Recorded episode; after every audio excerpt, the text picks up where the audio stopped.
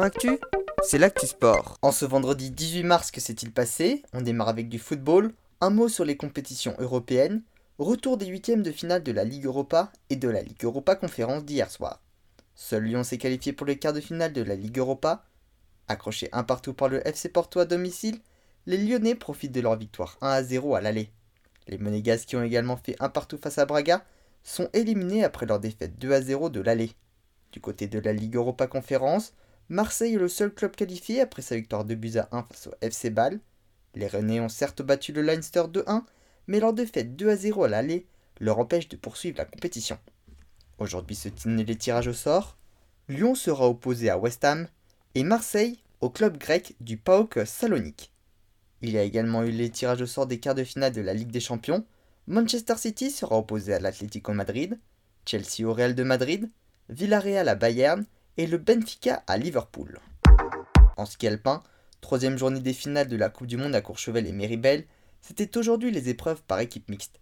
Victoire des Suisses devant l'Autriche et l'Allemagne, les Français sont arrivés cinquième. En biathlon, début des finales de la Coupe du Monde à Oslo, avec les sprints hommes et femmes. Chez les hommes, c'est Sturla Homme Laegrid qui s'est imposé à domicile.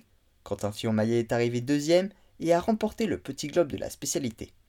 Chez les dames, victoire norvégienne également avec Thierry Lecoff, Lisa Teresa Hauser et Marthe Holzbourg-Reuseland ont complété le podium. Anaïs Chevalier-Boucher a terminé 5 à 40 secondes et Chloé Chevalier 10 à 1 minute 10.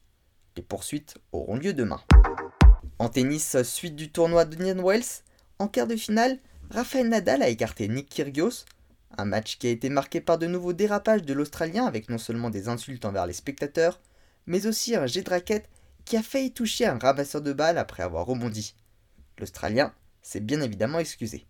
Dans les autres quarts de finale, qualification également de Cameron Nouri et de Carlos Alcaraz. Les autres quarts de finale auront lieu en début de soirée. Chez les dames, les demi-finales auront lieu dans la nuit.